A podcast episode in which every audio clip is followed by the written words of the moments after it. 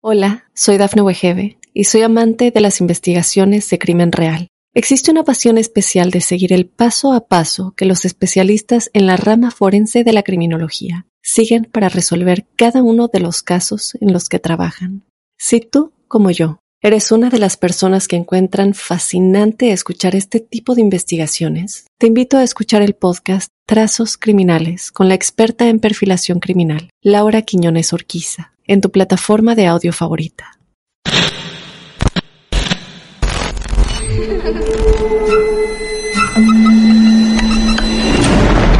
Los seres vacíos nos observan. Hasta hoy se registran muchos reportes de actividad paranormal en él. Veo cosas que no puedo explicar. Hay alguien sentado en esa silla.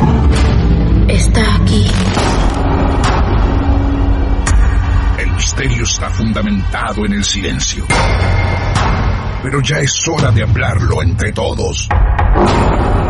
Esto es... Hay alguien en la casa. Martes de Misterio. Es divertido asustarse a veces, ¿no?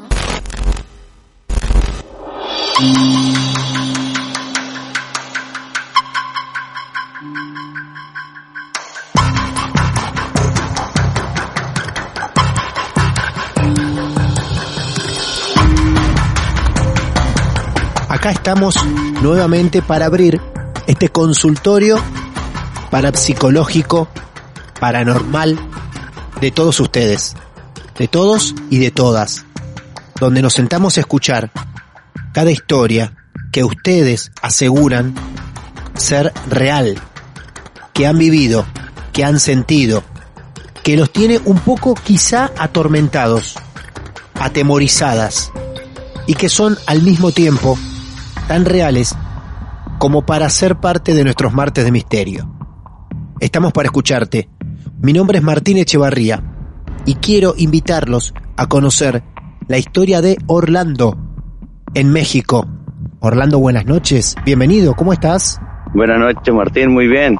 Aquí un poco contento por, por compartir con ustedes. Tenemos entendido que tenés varios casos por tratar.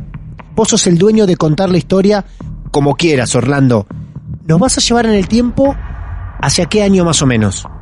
Tengo actualmente 27 años, 13, 15 años aprox cuando empecé a percatarme.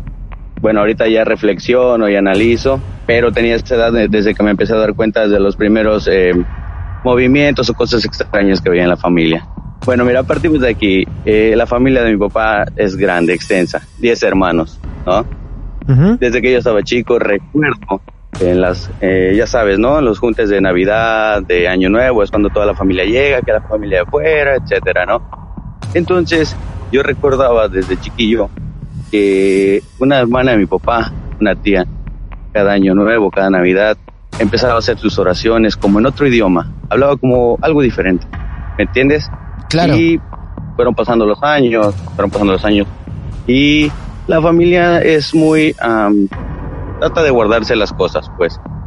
trataba de mantenernos ocultos muchos temas, cosa que no le daba importancia. Uno, cada quien su vida, pues. Fuimos creciendo y supe después por, por mis primos que a una tía le ocurrían cosas extrañas, tenía convulsiones, hasta el punto en que dijeron, no, pues es que a mi tía se le mete el diablo. Y tú te quedas que, ¿cómo? Sí, se le mete el diablo. Entonces, de ahí empecé, dije, ah, yo en muchas ocasiones anteriormente me tocó escuchar y ver que empezaba a hacer sus oraciones de Año Nuevo, de Navidad, de bienvenida, con otra voz, una voz extraña, una voz extraña y más grave. Pero hasta ahorita me, me empezó a dar miedo. Decía, no, hasta ahorita me da miedo. Que ya empiezo a hilar todo y digo, ¿cómo es posible? Pero bueno, le fue mal a mi tía, eh, preguntando, nunca le pregunté directamente por miedo, pero preguntando a mis demás eh, familiares, ¿qué sucede con mi tía? Pues al parecer tuvieron una clase de brujería, a él y su esposo le hicieron una brujería y les empezó a ir mal. Este, eh, hasta el punto en que hace dos años su esposo enfermó, agonizó y murió, que vendría siendo mi tío político, político ¿no? Entonces él muere y se lo traen desde el lugar donde él muere, otro estado de aquí de, de, México, lo traen y lo, y lo van a velar. Es típico aquí en los pueblos velar a las personas en la casa de un familiar. No es como en las grandes ciudades que, digo, fallece algún familiar y te lo llevas a una funeraria, ¿no? Todo va, ¿no? Aquí es como en casa, pues. En casa, en la acogida, donde, donde estuvo cálidamente bien recibido.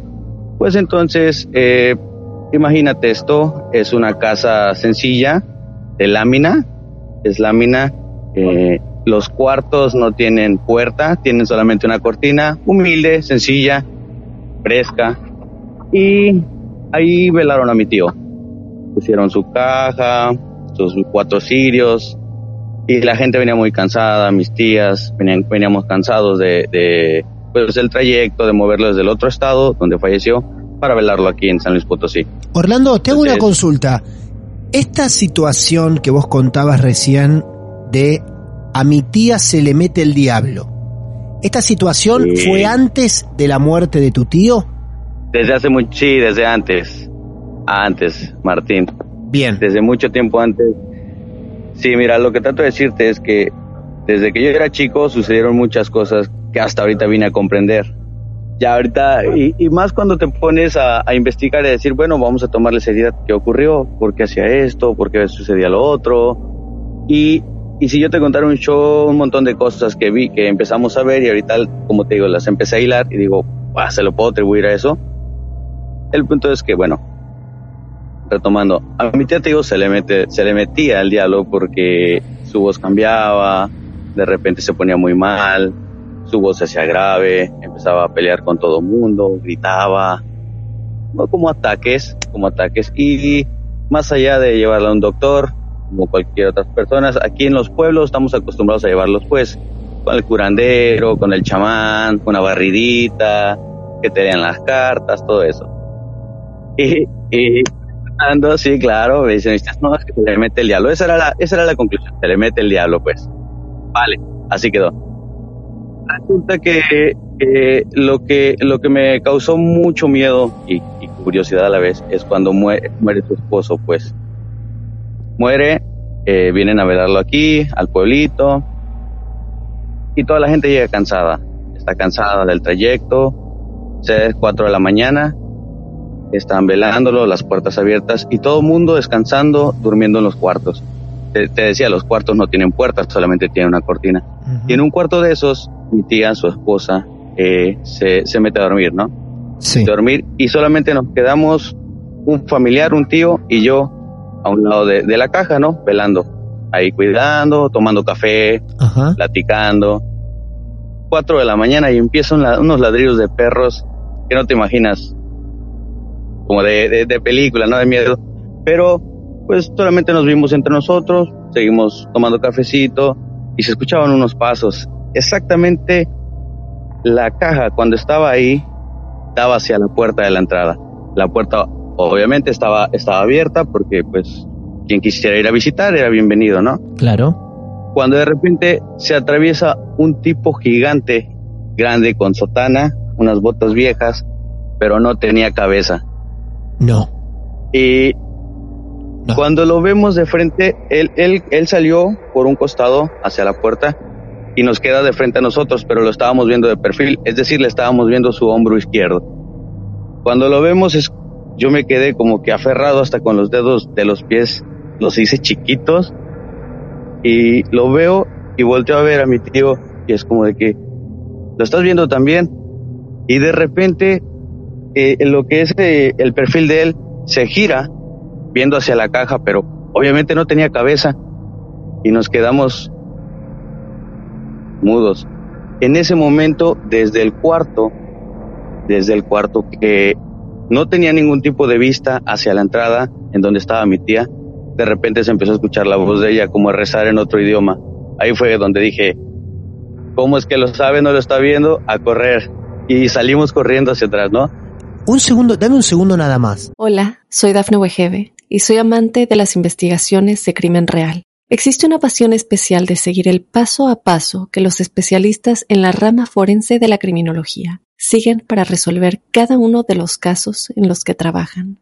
Si tú, como yo, ¿Eres una de las personas que encuentran fascinante escuchar este tipo de investigaciones? Te invito a escuchar el podcast Trazos Criminales con la experta en perfilación criminal, Laura Quiñones Orquiza, en tu plataforma de audio favorita. Vos me contás que en medio del velatorio, del funeral, se presenta un tipo que no es una sombra lo que vos ves, sino es un tipo donde ustedes distinguen que no tiene cabeza. Cabeza. Cabeza, Exacto. claro. Eso lo ves vos, lo ve tu familiar y también lo ve tu tía, la cual se pone a rezar porque también lo ve. No, mira, lo impactante para mí es esto. Lo vemos él y yo y nos quedamos de momento mudos. Pero entre el miedo y todo, la, la confusión, en el cuarto que no tiene puertas, solamente tiene cortinas, estaba mi tía descansando, dormida Claro. supuestamente.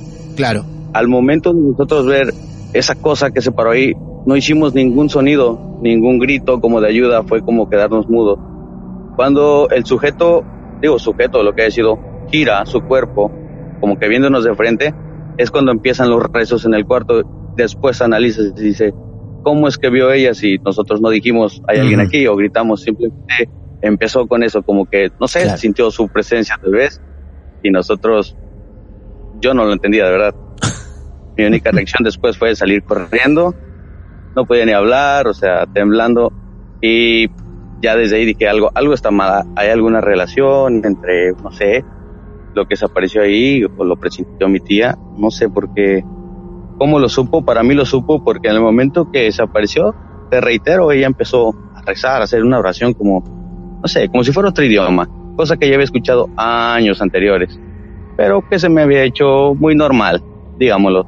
Es impresionante lo que nos estás contando, Orlando de México, donde arrancó el relato, el cual no quise interrumpir demasiado porque ya venía con una aceleración importante diciendo a mi tía se le mete el diablo, se le metía, ¿no? En pasado, y en el funeral un hombre, algo extraño, sin cabeza, que los asusta a todos, el cual lo ven todos, Sí. o por lo menos tres personas que estaban ahí, no es que lo vio solamente Orlando. ¿Cómo sigue la historia, Orlando? Después de eso, días, días después eh, de, sepu- de sepultarlo, vienen las, las anécdotas cuando te reúnes con los primos y todos eh, empiezan a comentar. Era músico, era músico mi tío, le gustaba la guitarra, el, el órgano. Entonces, unos de ellos me cuentan que al día siguiente de eso, yo ya no me volví a parar ahí, no me volví a parar en esa casa como hasta los ocho días, diez días ellos me cuentan que, como vinieron de muy lejos a visitar, me cuentan que durante la noche escuchaban por la ventana eh, de guitarra, ¿no? Como que pasaban y tocaban la guitarra, siendo que no había nadie que tocara guitarra y el único que tocaba era, era quien había fallecido. ¿Sí? Entonces, se volvió tan común eso, eh, escuchar, ver cosillas, así que para la familia es normal, pero no les toques ese tema porque como que los pone un poco ahí acelerados, no les gusta tocar ese tema, tal vez por lo delicado que es, pero yo al momento de contarlo me invade un sentimiento de, no sé, de, de querer sacarlo, de emoción, pero también de miedo, ¿eh? De miedo. Pero ahí te va algo muy, muy, un punto muy importante que también Claro. trato de hilarlo y que haya mucha coherencia. Sí, El lugar donde falleció mi tío sí. es alejado de, es en el mismo, dentro del mismo estado, San Luis Potosí, se llama Santa María, Santa María del Río. Lo voy a sintetizar. Donde muere, eh, ya espantaban, eh, comienzan a espantar, y te lo digo porque ahí vive otra tía, otra hermana de mi papá. Ahí se han presentado manifestaciones, eh, mis primos que viven ahí están acostumbrados a que les muevan cosas, eh, les cierren puertas, les apaguen los focos, y bueno, es cosa que ya sabemos entre primos, y cuando vamos solo visitamos y no acostumbramos a dormir ahí porque nadie quiere experimentar algo paranormal. La verdad que una cosa es contarlo, eh, estar bromeando, pero cuando lo vives es cosa seria, te da mucho miedo. Pues bueno, resulta, esto me impactó mucho, resulta que mi tía viene y nos visita, la que vive ahí, la que vive en Santa María, eh, ya pasaron dos años desde que falleció eh, mi tío, pasó un buen tiempo. Viene una tía de Santa María, que es la dueña de la casa donde falleció mi tío, Ah, y nos visita aquí en el pueblo. nos reunimos aquí en casa de, de, de los abuelos, ya sabes, y estábamos ahí desayunando y nos, y nos empieza a contar qué creen que sucedió en, en la casa. Nosotros, eh, entretenidos, ¿no? Pues suéltela, suéltela, tía.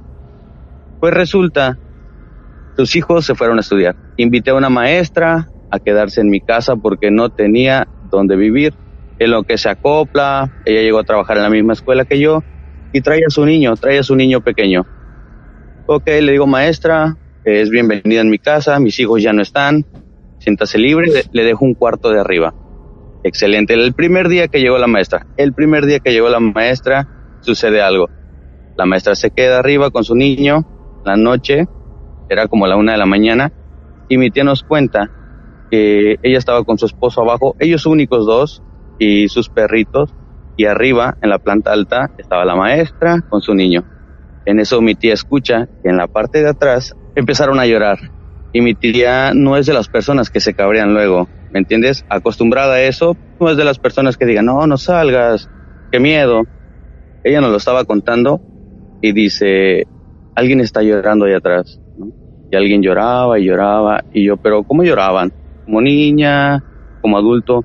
No, estaban llorando, pero era la voz, la voz y el llanto de mi mamá, es decir, de mi abuelita que, que ella falleció también.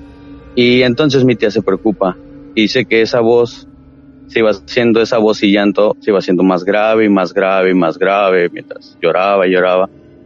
Ahí fue cuando se le puso la piel de gallina y le empiezan a llegar los mensajes. En esto, en esto sí, sí no me consta, pero le creo totalmente porque me enseñó los mensajes. Me dice, hijo, me empezó a mandar mensajes la maestra de arriba y me dice, María, ¿qué está pasando?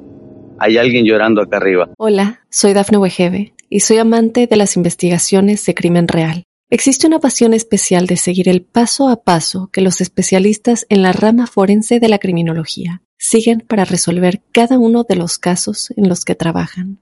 Si tú, como yo, ¿Eres una de las personas que encuentran fascinante escuchar este tipo de investigaciones? Te invito a escuchar el podcast Trazos Criminales con la experta en perfilación criminal, Laura Quiñones Orquiza, en tu plataforma de audio favorita.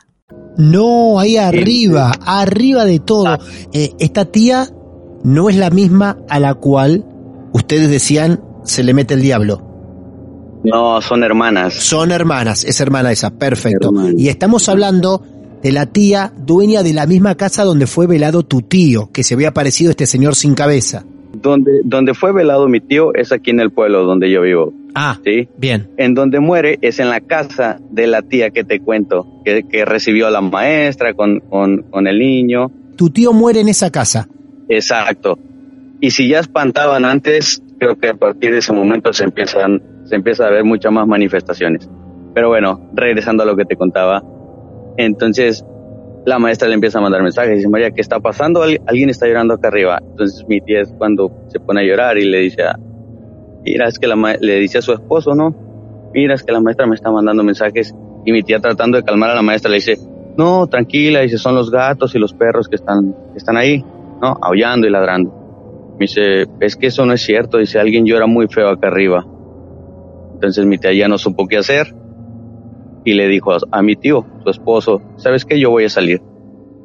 Y le dice, ¿sabes qué? No salgas porque eso que está allá afuera, como le dicen en México, es la cosa mala. Eh, sí es importante, cabe mencionar, te reitero, mis tíos no son de los que se, se espantan, se cabrean, se, se, se asustan con cualquier cosa. Entonces nos termina de contar eso y me dice, mira, para que veas que no te mentó, me enseña el WhatsApp y la maestra mandándole mensajes donde le ponía, ¿qué está pasando? Hay alguien acá arriba llorando y mi tía, tranquila, son los gatos, no, no es cierto. Este, alguien está llorando acá arriba y cuando veo esos mensajes se me ponen los pelos de punta. Se me ponen los pelos de punta y digo, no, esto es inverosímil, es de verdad inverosímil. Y no salieron, no salieron a ver, así se durmieron. Eh, conclusión no la hay, no ha ido ningún tipo de, no sé, a, a hacer oración, ellos están acostumbrados a vivir así, no es como que hayan querido investigar qué ha sucedido, por qué hacen eso, nada de eso. Y conclusión, nosotros como primos, familiares, visitamos pero no nos dormimos ahí. Van a visitar a la tía, todo bárbaro, pero nunca se quedan a dormir ahí. No, nadie. Creo que nadie de los primos hace eso. Todos, es como, no sé, como algo que ya sabemos entre, entre primos hermanos, primos segundos. Vamos a la casa de mi tía.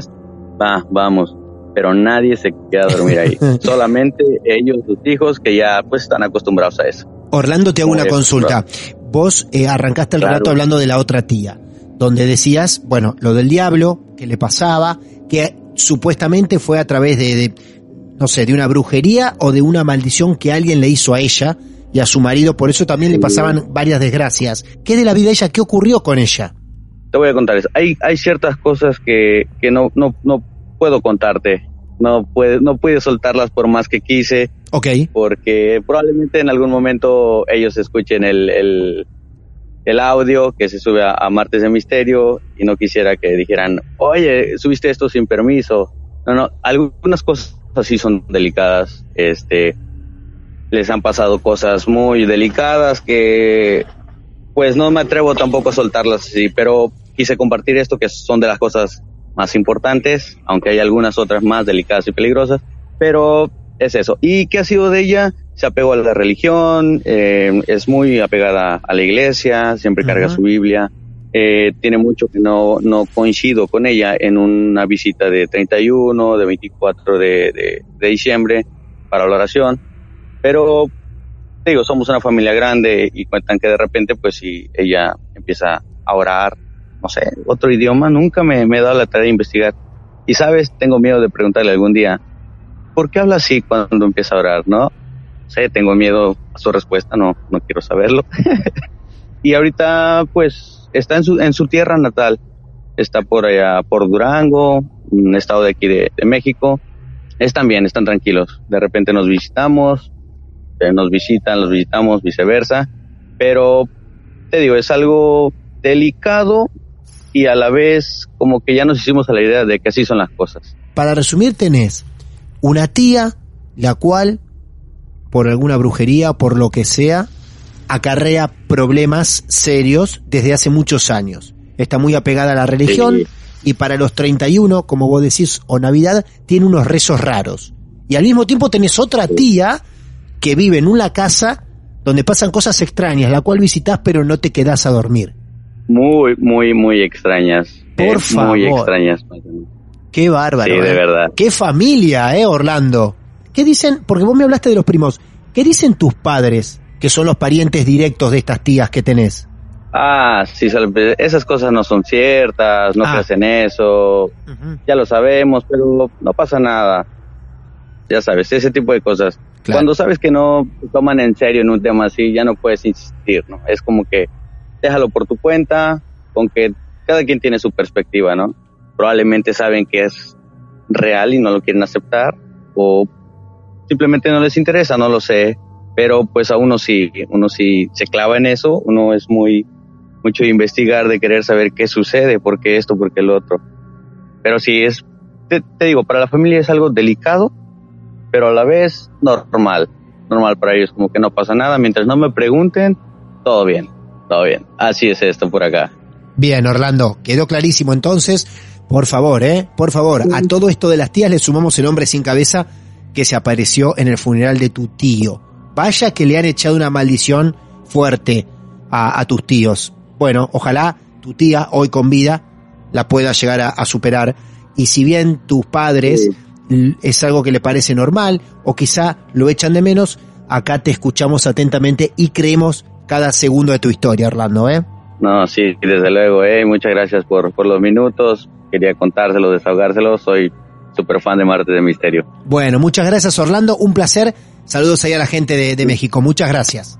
Martín, hasta pronto, que estés muy bien. Vaya, vaya familia, la de Orlando. Lo más curioso de todo es decir, ¿qué es lo que no pudo contar o no se animó a contar Orlando para exponer tanto a la familia? Tíos maldecidos, algo endiablado en el medio, un hombre extraño, algo extraño en un funeral y una tía con actividad paranormal en su casa. Combo explosivo para esta historia que vino de México, nuevamente un país, wow, que carga con casos tremendos. En Martes de Misterio, estés donde estés, en cualquier parte del mundo, vamos a ir por tu historia. Nos escribís a nuestras redes sociales, ahí nos podés seguir, arroba martes de misterio en Instagram, en Facebook nos encontrás, en Twitter también, y con un simple mensaje privado nos decís como Orlando que tenés algo para contar, algo que quizá nadie crea, pero nosotros aquí sí. Somos un club de amigos de lo esotérico llamado Marte de Misterio. Mi nombre es Martín Echevarría. Próximamente hay más casos reales para todos ustedes. Está aquí. Atrévete a escucharnos de noche.